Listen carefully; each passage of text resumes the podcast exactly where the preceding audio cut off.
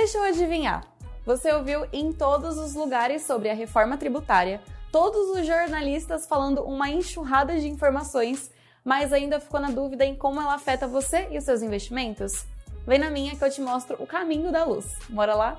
A reforma tributária foi entregue na semana passada e com ela algumas mudanças que agitaram o mercado. Eu vou destacar aqui três pontos principais para você ficar de olho. Em primeiro lugar, a tabela de imposto de renda de pessoa física foi atualizada. Então, eu vou pedir para o Santos, o nosso editor, colocar como era antes e como que ele ficou. Vê onde você se enquadra e me diz o que achou. Mas espera, antes de continuar, eu queria pedir para você largar o dedão no joinha e se inscrever no canal.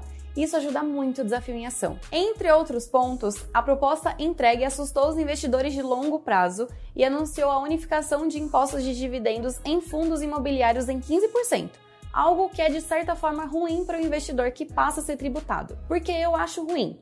Quem busca investir em fundo imobiliário já está justamente procurando uma alternativa com menos tributos e agora foi pego de surpresa. Outra ótima notícia é que agora os lucros em dividendos estão sendo tributados em 20% direto das empresas antes de serem atribuídos para os acionistas. Para o vídeo não ficar muito longo, eu vou colocar o link da reforma tributária para você conferir e tirar suas próprias conclusões. E agora eu te pergunto: como você acha que o mercado reagiu com isso? É claro que foi de forma negativa.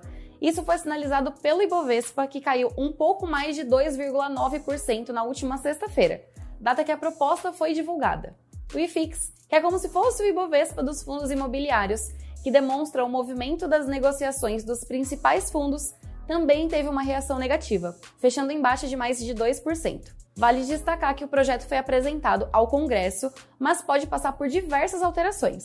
Vale a pena ficar atento ao movimento do mercado e como ele reage em diversas situações. E agora eu quero saber o que você achou dessa proposta. Acha que está de acordo com as necessidades do Brasil ou que foi mais uma brasileirice? Me conta aqui nos comentários e não se esquece de acompanhar a gente lá no Instagram.